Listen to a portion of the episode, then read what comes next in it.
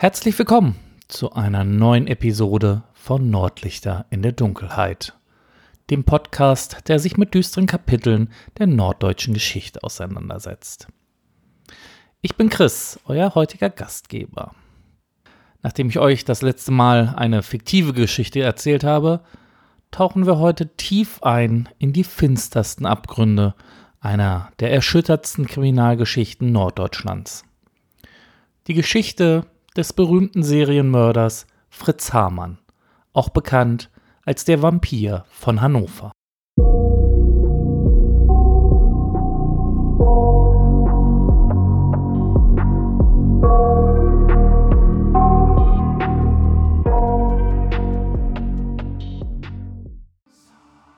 In Hannover werden im Jahr 1924 500 Körperteile aus der Leine geborgen.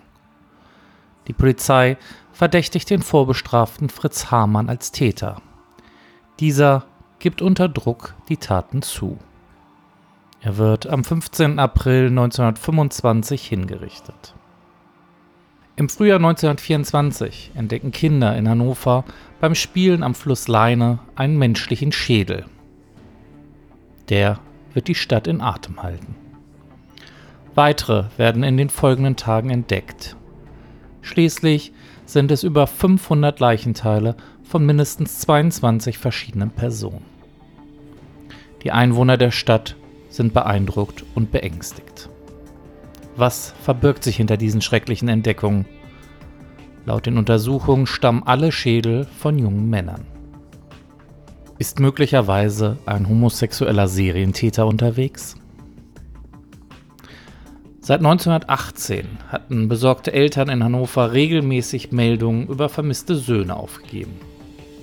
Der Bahnhof von Hannover dient als Sammelbecken für Flüchtlinge, Hehler und Prostituierte während der Nachkriegszeit. Im Jahr 1918 wird Fritz Hamann von den Ermittlern beobachtet.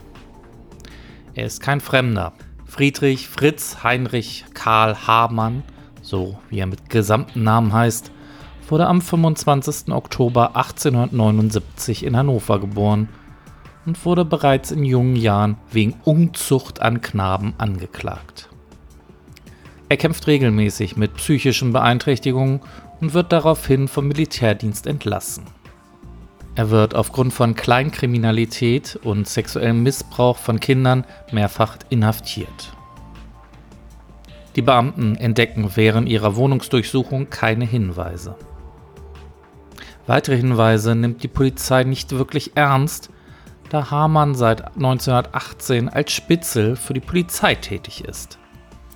Er handelt mit Fleisch und Altkleidern zusammen mit Hans Granz, den er 1919 als 17-Jähriger kennenlernt und mit dem er zusammenlebt, um finanziell zu überleben. Im Juni 1924 besucht Hamann erneut den Bahnhof von Hannover.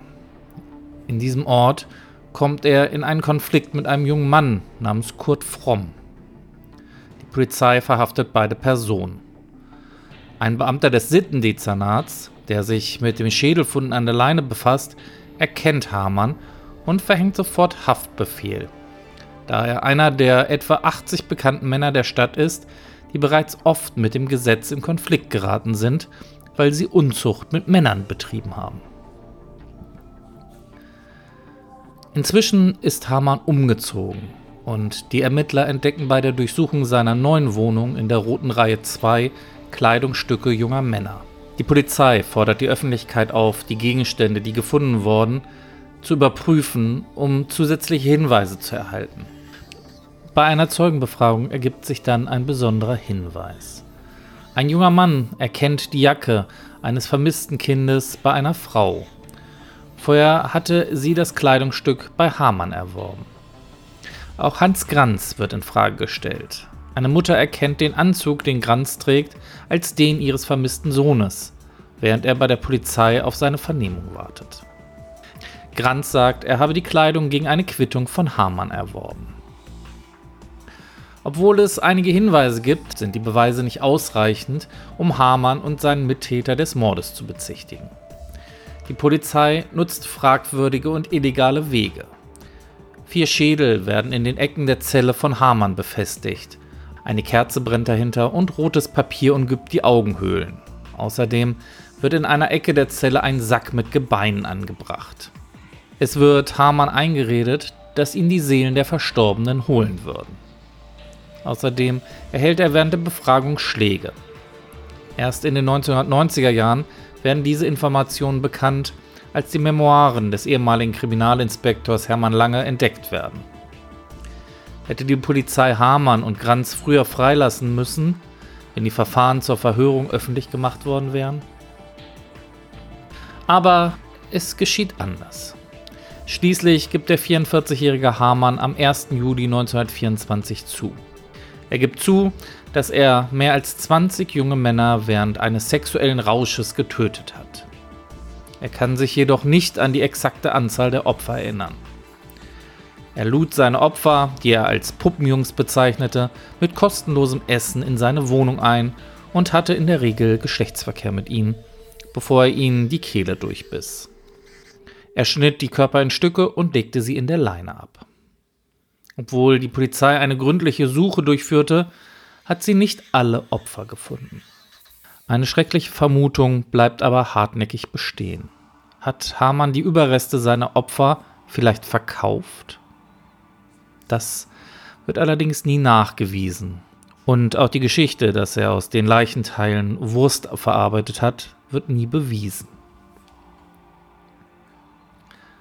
Nach einer psychologischen Untersuchung wird Hamann als vollständig verantwortlich befunden. Am 4. Dezember 1924 beginnt unter großer Anteilnahme von Bevölkerung und Medien die Verhandlung gegen ihn und Hans Granz. Die Öffentlichkeit übt großen Druck auf das Gericht aus. Es ist wichtig, dass der Täter so schnell wie möglich bestraft wird. Schon am 19. Dezember, also 15 Tage nach Beginn wird der Schlechter von Hannover, Fritz Hamann, wegen 24-fachen Mordes durch das Fallbeil zum Tode verurteilt. Er wird am 15. April 1925 hingerichtet. Der Universitätsklinik in Göttingen wird sein Gehirn zur Forschung zur Verfügung gestellt und fast 90 Jahre lang in Formaldehyd aufbewahrt. Im Jahr 2014 wird es auf einem Gräberfeld eines Friedhofs in Göttingen eingeäschert und anonym beerdigt. Hans Granz wird vorgeworfen, die Opfer mit Hamann bekannt gemacht und danach die Kleider der Toten verkauft zu haben. Granz aber bestreitet, von den Machenschaften seines Geliebten gewusst zu haben. Trotzdem wird er wegen Beihilfe zum Mord verurteilt, was auch für ihn die Todesstrafe bedeutet. Doch dann nimmt der Fall Granz eine überraschende Wendung. Hamann war es während seiner Haftzeit gelungen, auf der Fahrt vom Gefängnis zum Polizeipräsidium einen Brief an den Vater von Granz aus dem Fenster des Autos zu werfen. Das Schreiben wird gefunden und in der Hannoverschen Allgemeinen Zeitung abgedruckt. Darin entlastet Hamann Granz. Granz hatte überhaupt keine Ahnung, dass ich mordete. Hat nie etwas gesehen, schreibt darin Hamann. Er habe ihn nur aus Rache belastet und sei in den Verhören dazu gezwungen worden. Das Verfahren gegen Hans Granz wird daraufhin 1926 neu aufgerollt. Wegen Mitwisserschaft wird er schließlich zu zwölf Jahren Zuchthaus verurteilt. Ich will auf dem Klagesmarkt hingerichtet werden. Auf meinem Grabe steht der Spruch, hier ruht der Massenmörder Hamann. An meinem Geburtstag kommt Hans und er legt einen Kranz nieder. Das zitiert ein Prozessbeobachter, in seinen Aufzeichnungen über den Angeklagten Fritz Hamann. Laut den Aussagen des Prozessbeobachters genoss Fritz Hamann während des Prozesses sehr viel Aufmerksamkeit. So soll er gesagt haben, wenn ich so gestorben wäre, wäre ich beerdigt worden und keiner hätte mich gekannt. Aber jetzt kennt man mich in Amerika, China, Japan und der Türkei. Alle kennen sie mich. Mit dem Schlager Warte, warte nur ein Weilchen, bald kommt Hamann auch zu dir mit dem kleinen Hackebeilchen und macht Leberwurst aus dir, wird den Ereignissen in Hannover ein schauriges Denkmal gesetzt. Auch die Filme M, eine Stadt sucht einen Mörder von Fritz Lang aus dem Jahr 1931 oder auch der Oscar-nominierte Streifen Der Todmacher aus dem Jahr 1995 mit Götz George in der Hauptrolle thematisieren die grausige Geschichte des Serienmörders. Seit einigen Jahren führt der Hannover Adventskalender zur hitzigen Diskussion Denn im Jahr 2007 wurde Fritz Hamann erstmals mit einem kleinen Ball dargestellt, neben bekannten Persönlichkeiten der Stadt wie Wilhelm Busch oder Gottfried Wilhelm Leibniz. Über die Stadt hinaus gab es dazu heftige Reaktionen. Der Hannover Tourismus Service erhielt Drohbriefe per E-Mail, in denen die Macher als Gotteslästerer bezeichnet wurden. Aber bis heute ist Hamann immer noch in den Kalendern zu finden, jedoch immer etwas verborgen und man muss ihn suchen. Und jedes Jahr ist es ein neues. Wer findet zuerst den Hamann auf den Adventskalendern von Hannover? Der Fall Hamann wird auch im Polizeimuseum Niedersachsen in Nienburg diskutiert, wo ein Nachbau seiner Zelle zu sehen ist. Außerdem ist in der Ausstellung das ursprüngliche Hackeball zu sehen, mit dem Hamann sein Opfer geteilt haben soll. Sowie die Kamera, mit der das Bild bei der Polizei gemacht worden sein soll. Ich danke euch, dass ihr heute wieder zugehört habt und freue mich schon auf die nächste Episode von Nordlichter in der Dunkelheit. Denkt bitte dran, diesen Podcast zu abonnieren und hinterlasst doch gerne auch 5 Sterne. Bis zum nächsten Mal, hier bei Nordlichter in der Dunkelheit.